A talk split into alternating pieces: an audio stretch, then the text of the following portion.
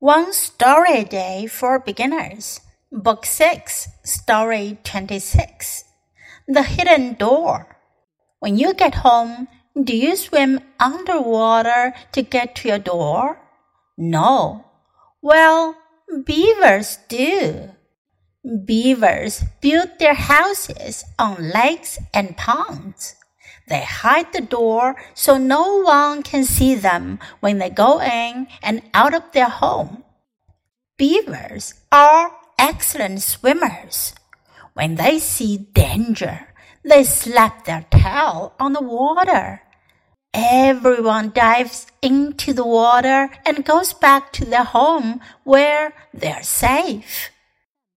今天的故事讲的是 beaver 海狸、河狸 beaver 的故事。The hidden door, hidden 是隐藏的，隐藏的门。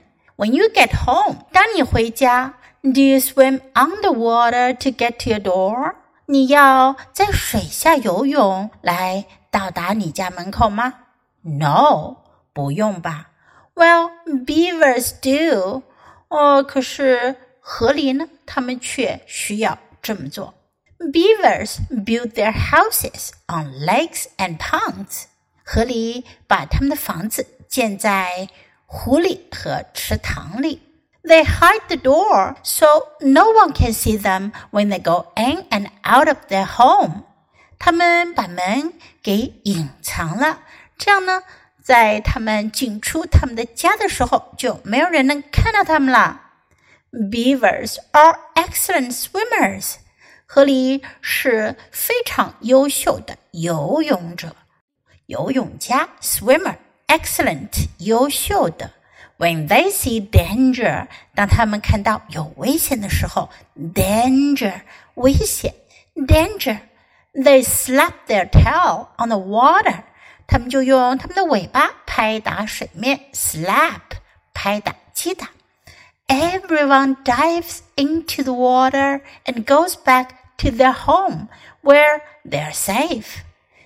每个人呢，他们都 dives into the water，潜进水里，回到他们的家，where they're safe，在那里他们就安全了。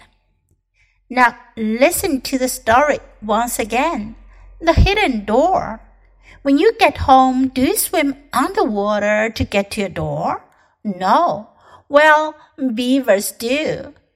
Beavers build their houses on lakes and ponds. They hide the door so no one can see them when they go in and out of their home.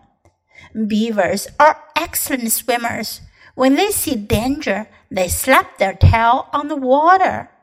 Everyone dives into the water and goes back to their home where they're safe.